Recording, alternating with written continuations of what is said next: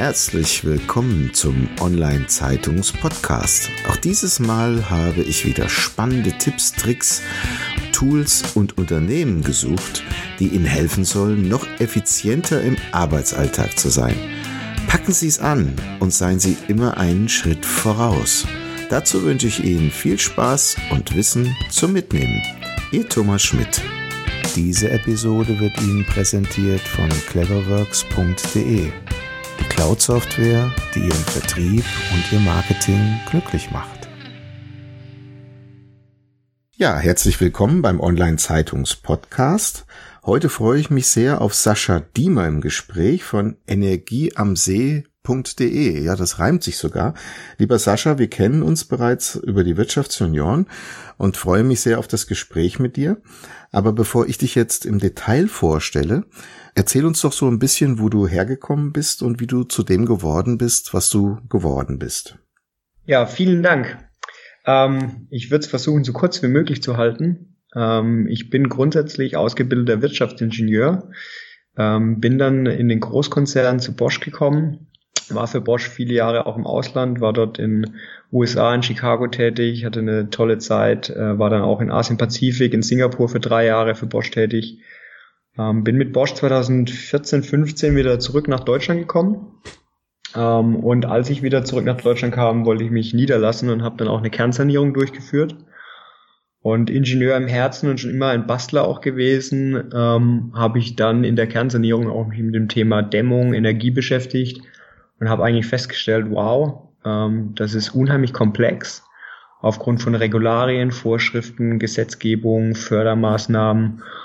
Und da ich da so ein bisschen geek bin, habe ich mich da reingefuchst und habe festgestellt, wow, da gibt's viel, das man tun kann, wenn man denn weiß, was man tun kann. Äh, habe einen großen Freundeskreis über die Wirtschaftssenioren, du hast auch schon angesprochen, die unternehmerisch tätig sind. Habe einfach mal äh, abends die Frage gestellt, sag mal, wie macht denn ihr das bei in euren Firmen?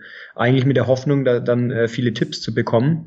Hab allerdings festgestellt, bei vielen Mittelständern dann Achselzucken kommen und so, puh, wissen wir auch nicht wirklich. Wir verbrauchen halt was ähm, und kaufen, das machen wir halt beim Stadtwerk um die Ecke.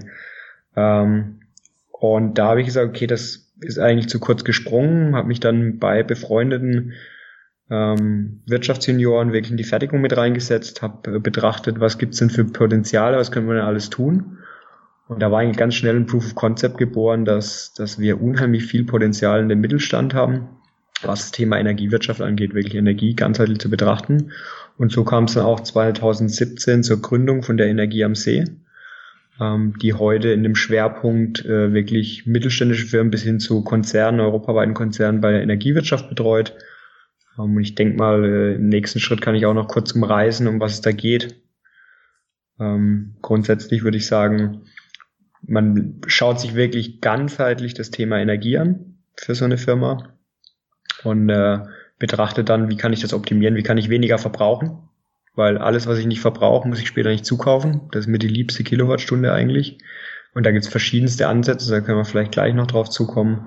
Ähm, das, was ich auf jeden Fall dann noch verbrauche, wie kann ich es am, am besten beschaffen, wie kann ich es am günstigsten zukaufen oder selbst produzieren und auch Optimierung von jeglichen Steuern, Netzentgelten, Abgabenumlagen, staatliche Förderung, Vertrags- und Rechnungsprüfung. All das sind auch so Musskriterien. Ähm, das ist so das Basis und darüber hinaus auch ähm, gibt es dann noch die Möglichkeit, weitere Themen zu betreiben, E-Ladepunkte, Photovoltaikanlagen. Aktuell sehr relevant CO2-Bilanzierung, aber da würde ich auch sagen, kommen wir einfach später drauf. Mhm. Okay, also Energieeffizienz ist das Thema und wie jeder Unternehmer ja auch wirtschaftlich zwei Schrauben in der Hand hat, Kosten runter und Umsatz rauf, gilt das natürlich auch für die Energieeffizienz. Also auf der einen Seite die Energie einsparen und dann möglicherweise auch, wenn man jetzt über Wärme spricht, vernünftig zu dämmen und auf der anderen Seite günstig Energiebezug zu haben. Kann man das so sagen? Hm, ja, grob, ja, ich, was ich ganz gerne inzwischen eigentlich sage, ist, wir verbinden da Nachhaltigkeit mit Wirtschaftlichkeit. Also wir haben natürlich immer im Fokus für, für Kunden, man, muss Energiekosten nach unten treiben. Das ist ein Hauptfokus äh, und nebenbei aber auch dann die Nachhaltigkeit haben, sprich einen besseren CO2-Footprint zu haben. Du hast gesagt, bei dem Thema Wärme dämmen wäre jetzt gar nicht mal der erste Ansatz. Wir haben viele im Mittelstand und viele, viele äh, Zuhörer eventuell haben, sind im produzierenden Gewerbe, da fallen enorme Abwärmen an, die heute einfach in die Umgebung mit abgegeben werden. Sprich, es ist zu viel Wärme eigentlich im Gebäude. Man braucht nicht dämmen, sondern ganz das Gegenteil. Man muss eigentlich kühlen und Wärme abführen. Und da ist vielleicht sogar eher der Ansatz, wie kann ich diese Wärme nutzen? Wie kann ich eine Sektorenkopplung betreiben, dass ich diese Wärme aufgreife und den Prozess vorne vielleicht wieder zuführe, dass ich weniger Primärenergie brauche? Oder dass ich vielleicht diese Energie umwandle, diese Wärmeenergie wiederum in Strom, den ich woanders nutzen kann, sei es später für einen anderen Fertigungsprozess oder für das Laden von den E-Fahrzeugen auf dem Parkplatz oder vielleicht auch eine Einspeisung in das Netz und dafür eine Einspeisungsvergütung bekommen. Aber grob geht es natürlich in die Richtung, ja. Mhm. Okay. Vielleicht ganz kurz mal auf den Begriff Corporate Social Responsibility einzugehen. Müsste das nicht heute heißen CCSR, also Corporate and Climate Social Responsibility? Hm. Ja, es geht natürlich absolut in die Richtung. Ähm, und ich muss dir sagen, ich bin extrem froh als Mensch, dass wir so langsam sehen, dass sich verschiedene Kohorten, angefangen von jungen Menschen hin zur Politik und jetzt mehr und mehr auch die Industrie, in den, in den Bereich Nachhaltigkeit wirklich bewegt. Äh, viele Jahre haben wir eigentlich über Klimawandel diskutiert, aber nicht wirklich was gemacht. Und jetzt sehen wir enorm Rückenwind, dass wirklich was bewegt. Das ist toll. Ähm, und ich glaube, das wird auch ein bestimmtes Thema für den deutschen Mittelstand. Ähm, wir haben schon Großkonzerne jetzt gesehen, sei es Bosch, sei es Mercedes, aber auch VW gestern, die gesagt haben, wir selbst wollen komplett CO2-neutral werden als Unternehmen und werden an unserem Werkstor nicht aufhören, wir werden von unseren Zulieferern auch einfordern, dass sie nachweisen müssen, ich will, dass du nur mit Grünstrom arbeitest. Ich will, dass du eine CO2-Bilanzierung vornimmst und mir nachweist, bist du CO2-neutral oder nicht. Als Firma und zum Teil aber auch als Produkt. Ja, das sind zwei verschiedene Themen. Ähm, und ja, ich glaube, das wird ein bestimmtes Thema in der Zukunft und finde ich einen charmanten Ausdruck, hatte ich so noch nicht gehört. äh, finde ich aber einen sehr charmanten Ausdruck von dir. So ist es manchmal, wenn mir was spontan einfällt. Also das heißt, wir können schon erwarten, dass im Mittelstand und auch in den großen Unternehmen mancher Zulieferer noch seinen Aha-Moment haben wird. Ja, auf jeden Fall. Ähm, die ersten großen Industriekonzerne haben bereits gesagt, wir werden diesen Weg gehen in unserer eigenen Firma und jetzt auch angekündigt in der Zukunft. Ich glaube, Daimler 2023 bei den Ausschreibungen wird fordern, äh, du musst eine CO2-Neutralität nachweisen, dass du das hast. Und dann bewegt sich auch viel auf Gesetzgeberseite. Die CO2-Steuer ist jetzt beschlossen. Die kommt ab 2021 auf jeden Einzelnen zu. Aktuell, wenn wir mit äh, Firmen in der Industrie sprechen, noch niemand hat sich wirklich so richtig mit beschäftigt. Aber Fakt ist, sie wird kommen. Der genaue Gesetzentwurf äh, ist gerade in, in der Entstehung. Wir wissen noch nicht ganz genau, wie es dann aussehen wird. Allerdings gibt es unheimlich viele Themen, auf die man sich schon mal vorbereiten kann, um wenn dann die Steuer kommt, dem entgegenzuwirken. Also was könnte denn der Mittelstand heute tun, um sich da auf der einen Seite drauf einzustellen, aber auch selber, was er jetzt vielleicht direkt tun kann? Hast du da irgendwelche Tipps, mit denen er bereits schon beginnen könnte? Ja, absolut. Also in dem Moment, wenn ich nicht nur mich konzentriere darauf, in dem, was ich extrem gut bin, ich bin eventuell sehr gut in der Hochpräzisionstechnik, Oberflächenveredelung oder was auch immer, äh, sondern mich auch mit beschäftige, welche Energiearten setze ich denn bei mir ein und wie setze ich diese ein, äh, damit ich schon mal wirklich einen Energiefluss auch über mein Unternehmen hin mal ausskizzieren kann. Ähm, und dann gibt es viele Hilfsmittel, wie man relativ simpel auch eine CO2-Bilanzierung realisieren kann. Zum Beispiel über die durch den Staat geförderte Energieaudit nach äh, DIN EN 16247. Äh, kann jeder Mittelständler durchführen, wird zu 80 Prozent vom Staat gefördert. Ähm, sprich, der Eigenanteil liegt nur bei 20 Prozent und so ein Energieaudit kostet nur 7.500 Euro. Sprich, der Eigenanteil liegt bei 1.500 Euro für jedes Unternehmen. Äh, das ist relativ wenig, man hat ein komplettes Energieaudit für sein Unternehmen dann und auch eine komplette CO2-Bilanzierung, die man dann verwenden kann, um dann auch die Frage zu stellen, wie groß wäre denn mein CO2-Steueranteil ab 2021 und wo könnte ich denn ansetzen, um das zu reduzieren, dass mich die Keule vielleicht nicht so ganz hart trifft. Oder eventuell, das wird auch auf uns zukommen, oft haben wir gesehen, wenn neue Gesetzgebungen äh, eingeführt werden, in dem Moment, wenn es noch nicht flächendeckend CO2-Bilanzen gibt, dann ist durchaus möglich, dass es auch geschätzt wird vom Finanzamt. Äh, dass einfach ein Unternehmen genommen wird, du hast so und so viel Umsatz, separates oder ähnliches Unternehmen hat so und so viel Umsatz, hat so und so viel CO2 ungefähr, deshalb glauben wir, du hast 100.000 Tonnen, du schuldest uns 25.000 Euro äh, CO2-Steuer. Ähm, wenn man eine Energiebilanz hat und die dagegenhalten kann, dass es vielleicht dann nur 80.000 Tonnen sind, dann kann man schon mal auch zurückmelden, nee, das sind nicht die 100.000, die geschätzt sind, sondern wir haben genau einen Wert. Mhm. IT ist auch ein großer Energieverbraucher. Also gerade in Deutschland ist es so, dass die Energie, die in einen Computer reingeht, zweimal gerechnet werden muss. Also einmal die Energie rein und auf der anderen Seite über Klimatisierung wieder raus. Was könnte denn die IT-Industrie tun, um überhaupt CO2-neutral zu werden? Mhm. Also diese enorme Abwärme, die dabei entsteht. Ich möchte mal ein äh, sehr konkretes Beispiel geben, was mich auch zum Schmunzeln gebracht hat. Wir haben eine größere Kinokette auch als Kunden und haben uns da auch ein Energieaudit durchgeführt und haben uns mal eine Energieflüsse angeschaut. Und wo früher ein Projektor drin stand, da stehen heute Server drin. Das wird komplett gestreamt, wusste ich auch nicht. Enorme Abwärme, wir nutzen diese Abwärme, um in den Wintermonaten die Räume konstant zu heizen und dadurch die ganze Heizleistung nach unten getrieben haben. Sprich auch wieder Sektorenkopplung, die eigentliche Energie, die da ist, wieder anders verwendet. Wenn du IT-Branche konkret ansprichst, da sprechen wir natürlich über extrem große Abwärme. Ähm, da gibt es zum Beispiel den E-Shelter in Frankfurt. Ähm, das ist, der ist in der Nähe von Frankfurt. Der heißt letztendlich nur ein Hochsicherheitstrakt, wo nur Surfer und Surferlandschaften stehen. Äh, da sprechen wir über einen Energiebedarf, der ist so groß wie die Stadt Frankfurt selbst zusammen mit dem Flughafen. Okay. Also ja, enorme Energiebedarfe.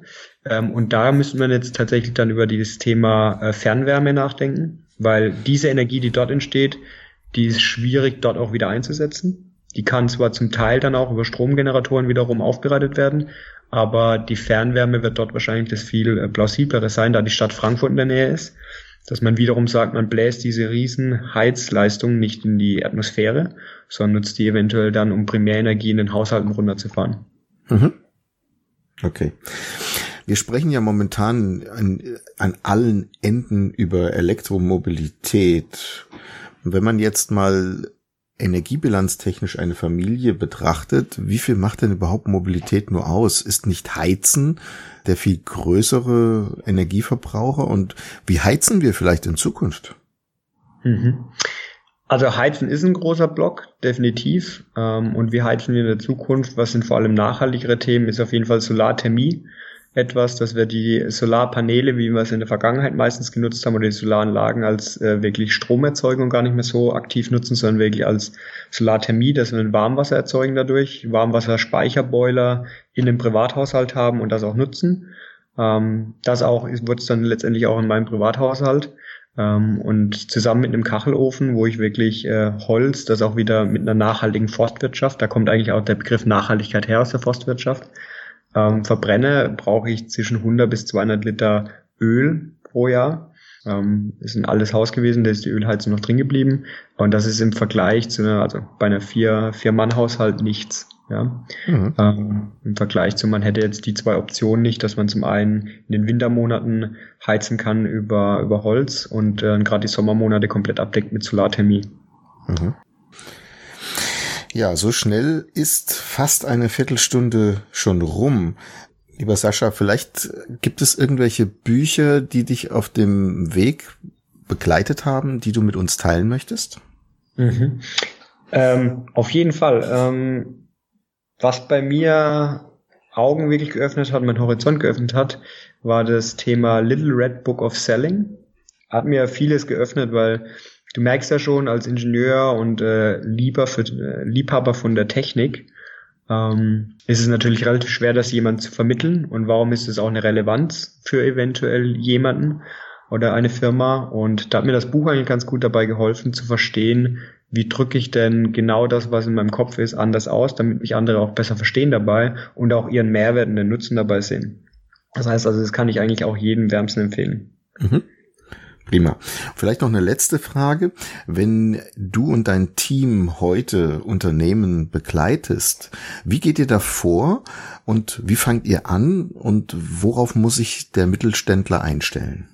Mhm. Also grundsätzlich schauen wir uns erstmal an, wie ist denn der Energiefluss? ähm, welcher Branche ist die Firma, welche Energiearten werden eingesetzt ähm, und wie können wir im ersten Schritt Energie reduzieren, weil, wie schon gesagt, jede Kilowattstunde, die wir nicht brauchen, äh, haben wir keinen CO2-Footprint dadurch und wir müssen sie nicht einkaufen. Das ist ein doppelter Vorteil.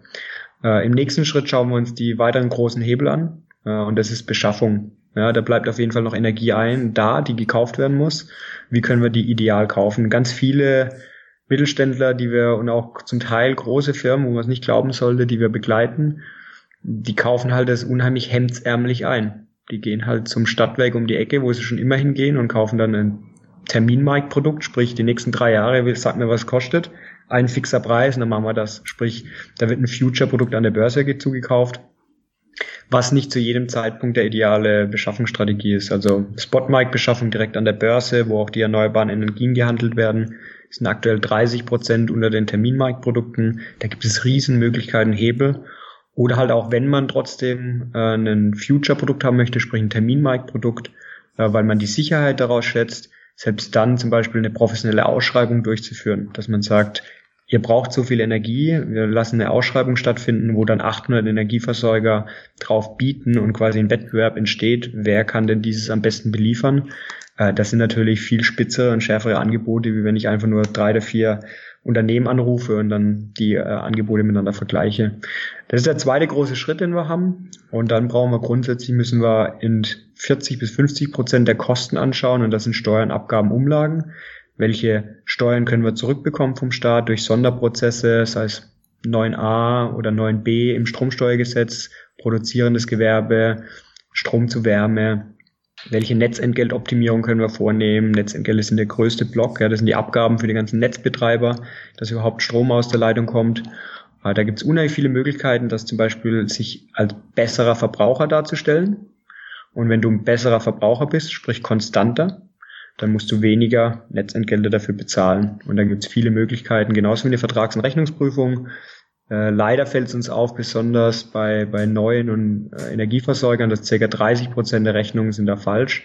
Äh, da gehen wir wirklich jedem, einmal im Jahr durch und prüfen jede Rechnung und leider bei fast jeder dritten findet man eigentlich was, wo was falsch verrechnet ist, weil ich meine, so eine Energie, weiß nicht, ob du schon mal so eine von der Firma so eine Energierechnung angesehen hast, die ist halt relativ komplex. Da gibt es viele einzelne Unterpunkte und da passiert es relativ schnell, dass da mal ein Netzentgelt falsch verrechnet ist oder ein Arbeitspreis. Ähm, das sind so die Basispakete, sprich wir schauen uns an, wie können wir weniger verbrauchen, wie kaufen wir das, was wir noch brauchen, am billigsten ein und wie holen wir uns am meisten vom Staat oder von den Netzentgeltbetreibern zurück.